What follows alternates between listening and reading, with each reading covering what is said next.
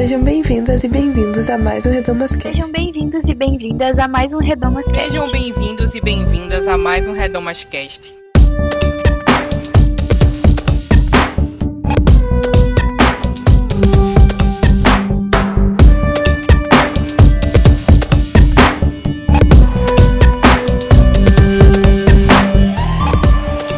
Sejam bem-vindas e bem-vindos a mais um Redomascast.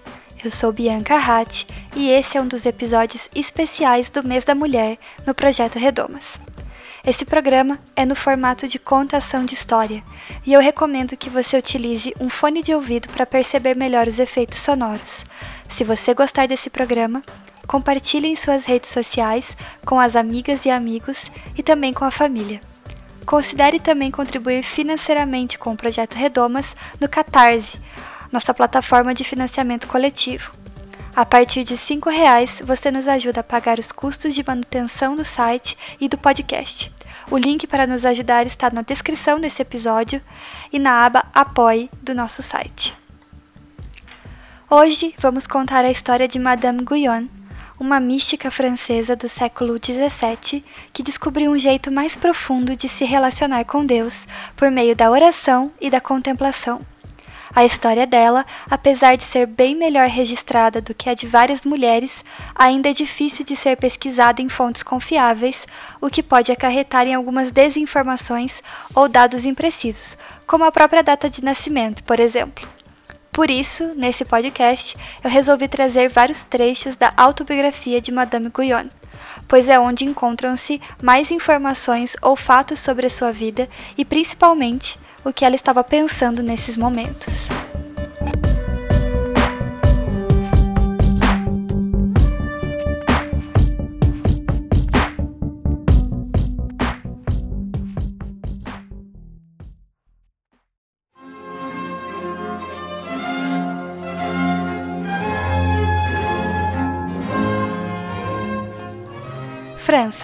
Século XVII.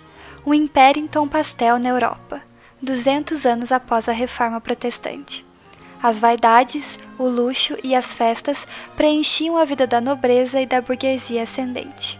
No auge do absolutismo, Luís XIV chamava-se de Rei Sol e defendia uma centralização do poder baseada na crença do direito divino dos reis. Ele reformou o Palácio de Versalhes e convidou vários nobres para viver lá, cobrando da população altos impostos para sustentar a sua corte suntuosa. A Igreja Católica e o Estado estavam unidos. A Igreja queria manter a sua influência política, que estava fragilizada após os protestantes terem questionado o culto a imagens, o luxo excessivo e a corrupção no clero. E o Estado absolutista queria consolidar os seus valores e o poder da nobreza. Neste cenário, a arte barroca despontava com um movimento de contra-reforma nos países católicos, exaltando a grandiosidade e soberania dessas nações é nesse contexto que se passa a história de Jeanne-Marie Bouvier de Lamotte Guyon. Perdoem o meu francês, ele não é muito bom mesmo.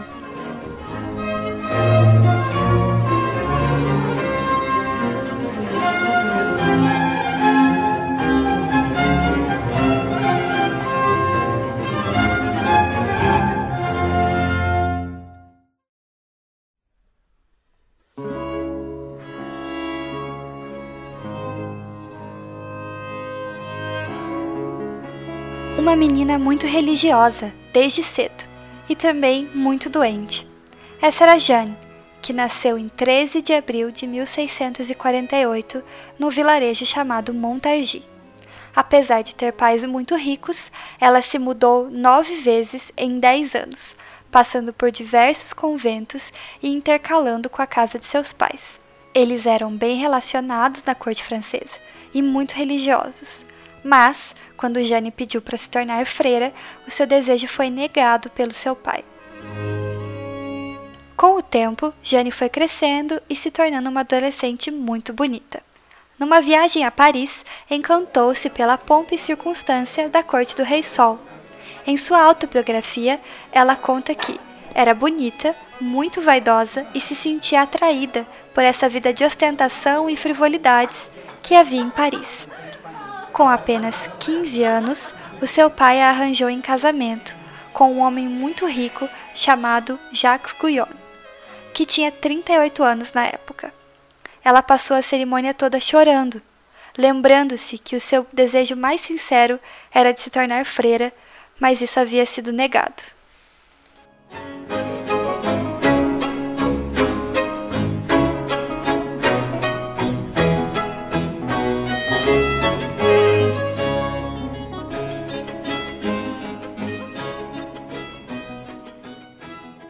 A mãe de Jacques Guyon era uma mulher autoritária e rude, que tornava a vida de Jane, recém-casada, bastante complicada.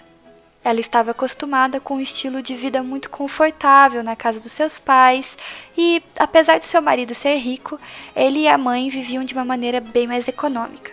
A sua sogra a perseguia e até mesmo seu marido questionava o seu jeito de ser.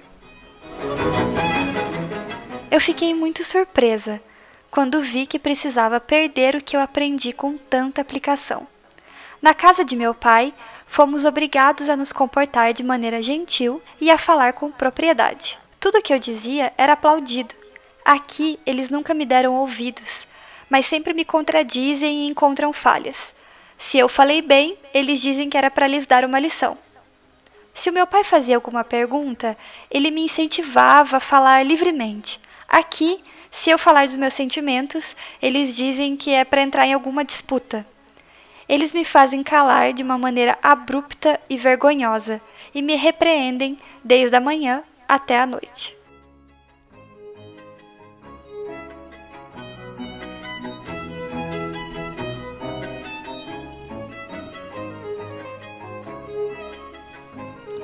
Apesar de se sentir triste e frustrada pela situação em que se encontrava, ela logo engravidou, tendo um filhinho e encontrando alegria e amor em cuidar dele. Porém, as aflições de Madame Guyon estavam apenas para começar. Seu marido perdeu a parte da fortuna e um ano depois ela ficou gravemente doente. Nesse mesmo ano, Jane perdeu sua mãe e meia-irmã. Essas lutas fizeram com que ela se aproximasse de Deus.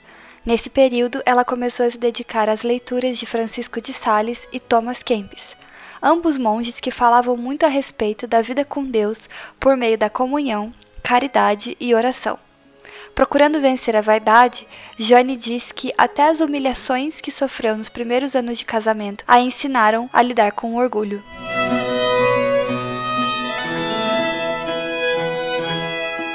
Em 1667, ela teve seu segundo filho. Sua vida havia se tornado a rotina de uma mãe e mulher piedosa. Nesse tempo, Madame Guyon utilizava os seus recursos para ajudar os pobres e necessitados, além de se dedicar à oração. As pessoas estranhavam muito que uma jovem fosse tão dedicada a Deus. Já em 1669, ela dá à luz a uma menina, e ao todo teve cinco filhos. Mesmo em sua autobiografia, ela não esconde os seus altos e baixos na fé e apesar dessa intensidade com Deus, ela se perde na rotina, nas preocupações com a casa e com os filhos e nas exigências da sociedade.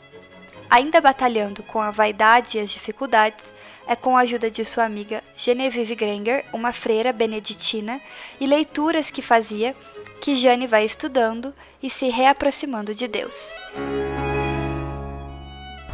Mon vœu le plus sincère est de prendre en colère vraie la bonté de Dieu pour moi e la profondeur de ma própria ingratitude. Meu desejo sincero é pintar em cores vivas a bondade de Deus para mim e a profundidade da minha ingratidão.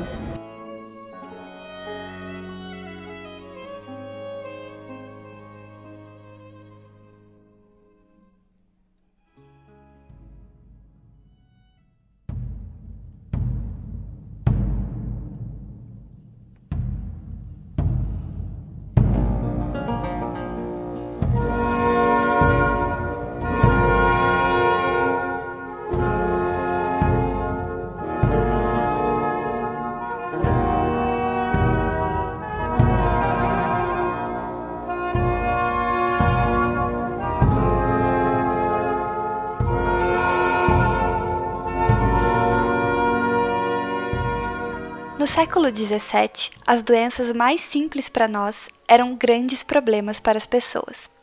E em 1670, Madame Guyon é atingida pela varíola, uma doença que começa muito semelhante a uma gripe, mas evolui, trazendo dores musculares e gástricas. Sua fase final é a formação de feridas e bolhas na pele, que deixam cicatrizes. Na época de Jeanne, a varíola poderia levar à cegueira e até mesmo à morte. Hoje, essa doença é considerada erradicada graças à vacinação. As marcas deixadas pela doença foram responsáveis por acabar com a beleza de Jeanne. Mas, ao contrário do que você possa esperar, ela passou por tudo isso com uma satisfação radical, o que para muitos de nós é bastante difícil de entender.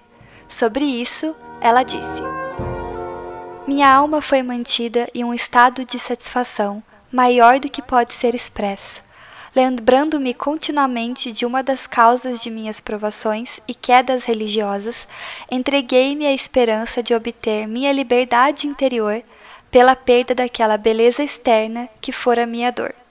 Essa visão de minha condição tornou minha alma tão satisfeita e tão unida a Deus que não teria trocado a minha condição pela vida do mais feliz príncipe do mundo.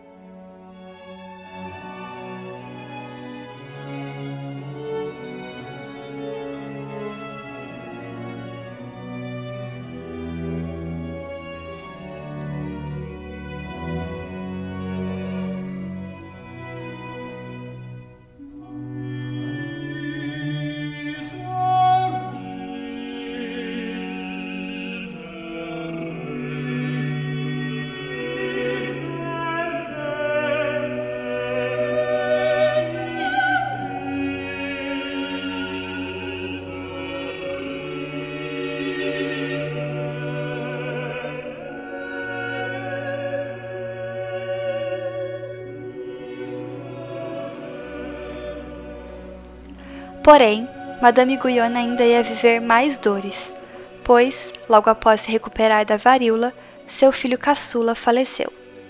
Ela se viu como Jó e aprendeu com ele. Em 1672, ela perde a sua filhinha de três anos, a sua melhor amiga, Genevieve, e a seu pai, a quem amava muito.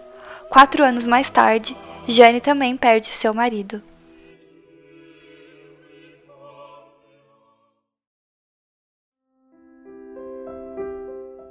Desde antes de perder o seu marido, Jane começou a se ver em um estado de depressão e cansaço.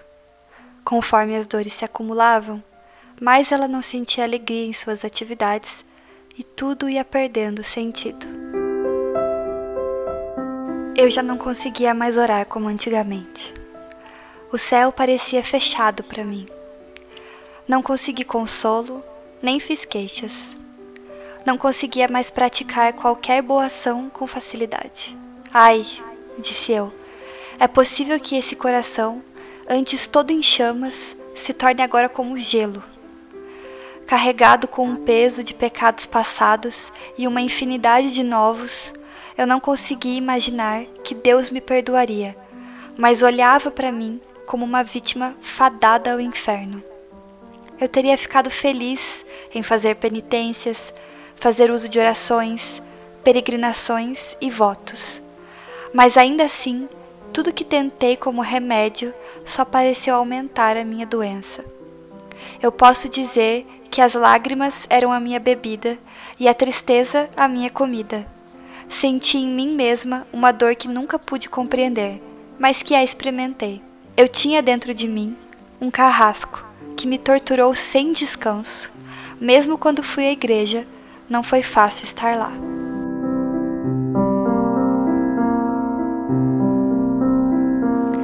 Jane viveu sete anos se sentindo deprimida e cansada. Foi mais ou menos nessa época que ela começou a se corresponder com o padre Lacombe. Ele mostrou a ela que Deus não havia abandonado, como muitas vezes ela foi tentada acreditar. Por meio dessas conversas, ela entendeu a salvação pela graça e não pelas obras. que as bênçãos de Deus são frutos de Sua vontade e não dos nossos méritos. Começou assim a se sentir revigorada através das palavras do seu amigo.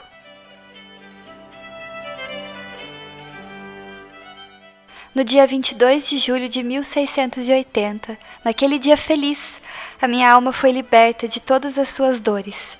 Desde a primeira carta do Padre Lacombe, comecei a recuperar uma nova vida. Não estava mais deprimida, não estava mais carregada sobre o peso da tristeza. Eu pensava que havia perdido Deus para sempre, mas eu encontrei novamente. E ele voltou-se para mim com magnificência e pureza indescritíveis de uma maneira maravilhosa, difícil de explicar.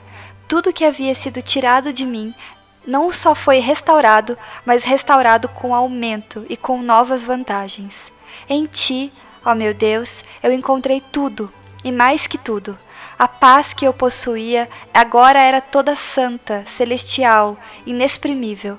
Essa verdadeira paz de espírito valeu a pena tudo o que eu havia passado, embora estivesse apenas amanhecendo.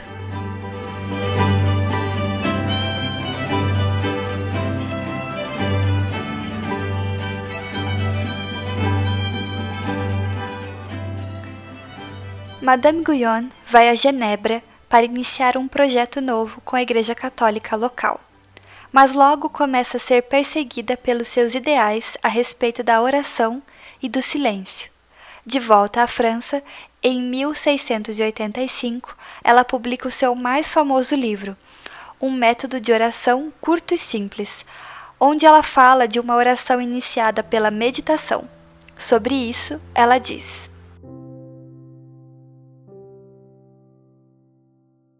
Quando, por um ato de fé viva, você se coloca na presença de Deus, leia alguma verdade substancial. Faça uma pequena pausa não para empregar a razão, mas para fixar a mente. O principal exercício é sempre a presença de Deus. O assunto, portanto, serve mais para quietar a mente do que movimentá-la com o raciocínio. Permita que uma fé vivificante em Deus, imediatamente presente no mais interior de nossas almas, produza um ávido mergulhar dentro de nós, restringindo todos os sentidos devagar.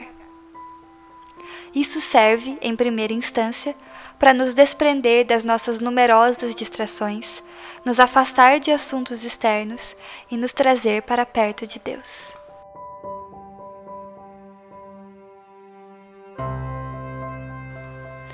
Por causa de crenças e falas como essa, Madame Guyon foi associada a um movimento religioso muito famoso na Europa no século XVII, o Quietismo esse movimento acreditava na relação com Deus baseada na morte para si mesmo, para que então a pessoa pudesse ser enchida pelo Espírito Santo por meio da contemplação. A ideia principal era acalmar a alma, desprender-se da vontade de racionalizar e agir, deixando Deus fazer todo o trabalho. Alguns interpretam que essa passividade poderia isentar os cristãos de suas responsabilidades e da vida em comunidade. Mas, de fato, Madame Guyon nunca se declarou pertencente ao quietismo. Podemos pensar em alguns motivos que levariam as lideranças religiosas a se incomodarem com a popularidade das suas palavras. E o primeiro motivo era justamente esse: ser popular, acessível. Guyon defendia que seu método de oração era para todos, e não apenas para os eruditos do clero ou da nobreza. Outro ponto é o constante confronto da proposta de estilo de vida dela em comparação ao que estava em alta na época: a abnegação versus o luxo, a vaidade versus a morte para as vaidades. A proposta de encontrar Deus na contemplação era assustadora para uma igreja e um Estado que usavam a religião para controlar as pessoas.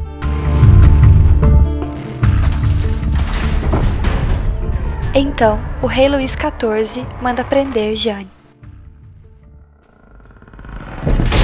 Primeiro num convento, onde ela passa oito meses sofrendo com o ar pesado da cela e com uma tentativa de envenenamento. Após ser libertada com a ajuda dos seus amigos, seus escritos começam a ficar cada vez mais famosos pelo país. Por causa disso, ela é presa novamente em 1695 e transferida em 1698 para a famosa prisão francesa, a Bastilha. Durante oito anos de prisão, Madame Guyon escreveu muito.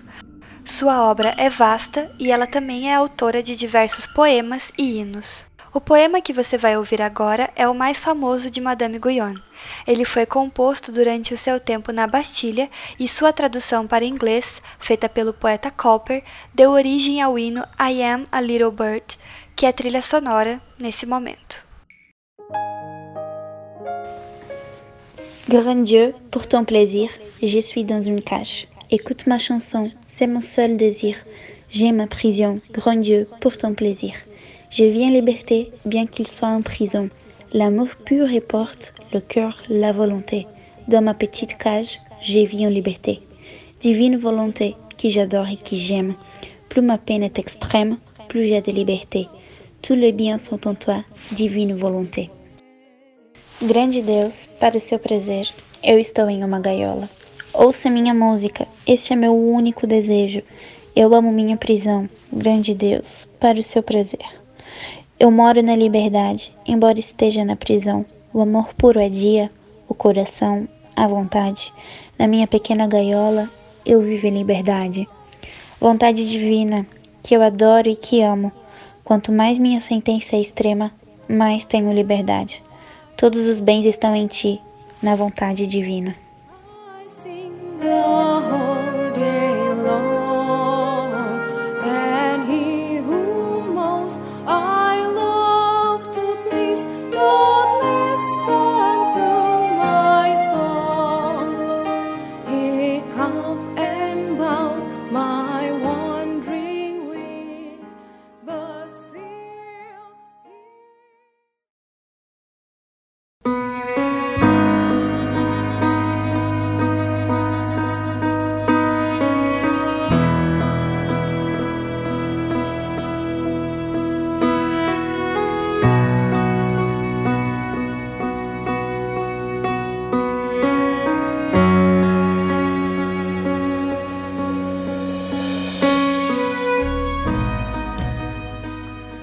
Banida para Borloo em 1702, Jane dedica os seus últimos anos a serviço de Cristo e morre em 1717, aos 69 anos.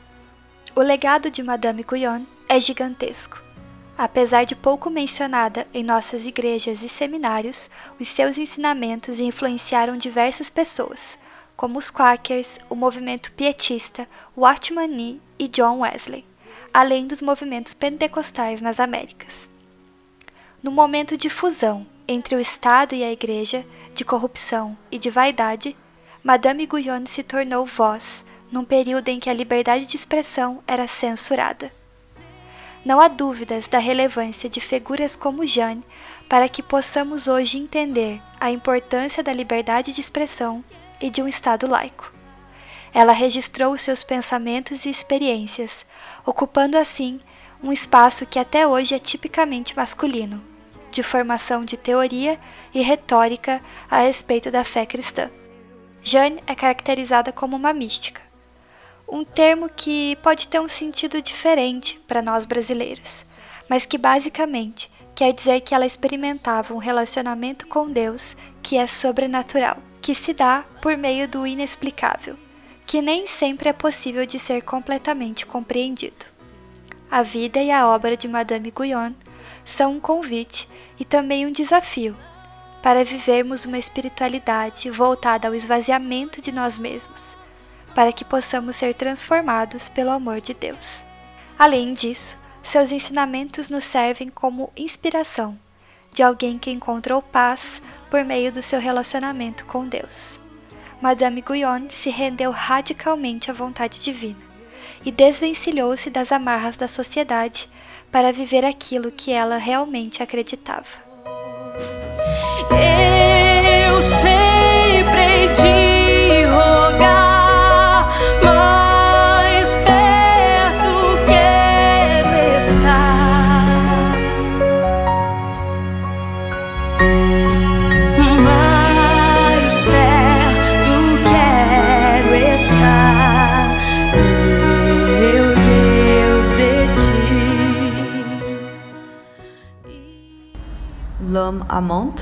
respire qu'amour. A alma amorosa que respira somente amor. Je ne saurais parler sans parler de l'amour. J'aimais garder le silence et risque de perdre le jour en vivant sous sa dépendance. Eu não posso falar sem falar de amor. Eu prefiro ficar quieta, feliz por perder o dia vivendo sob a sua dependência. On me dit que d'amour je parle à tout moment. On m'en fait souvent les reproches. Je trouve mon contentement dans entretenir qui m'approche. Me disseram que de amor eu falo a todo momento. Eu sou frequentemente reprovada por isso. Nisso eu encontro meu contentamento para entreter qualquer um que de mim se aproxima. Mon plaisir est l'amour. Je vais sans fin chanter. Et mon bonheur est sa louange. L'amour peut seul me contenter. Sans l'amour que tout me est étrange. Meu prazer é o amor, eu quero sem fim cantar. E minha felicidade e seu louvor, só o amor pode me satisfazer. Sem amor, que tudo é estranho para mim.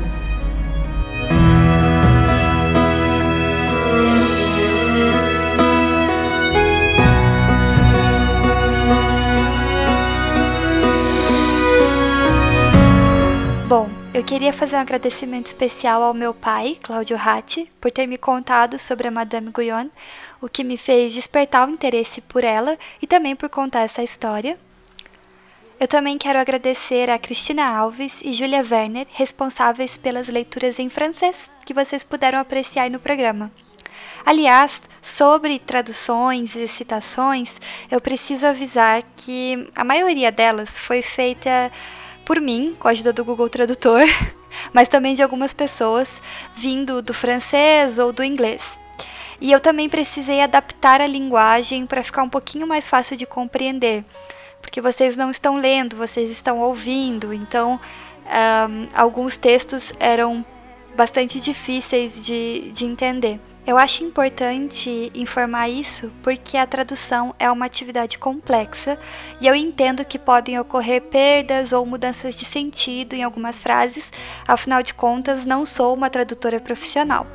Então, caso você deseje ver as referências usadas nesse episódio, bem como todo ele transcrito com as citações originais e traduções, é só acessar o site projetoredomas.com.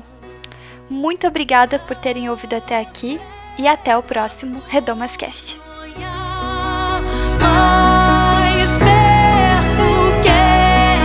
Estar. Este programa faz parte da campanha O Podcast é Delas 2019, uma iniciativa criada para inserir e promover mais mulheres na mídia podcast. A campanha ocorre sempre no mês de março e essa é sua terceira edição. Para encontrar mais podcasts participantes, procure pela hashtag, hashtag o podcast é delas 2019 ou hashtag o podcast é delas nas mídias sociais e siga arroba o podcast é delas. Teu alçará padrão de amor.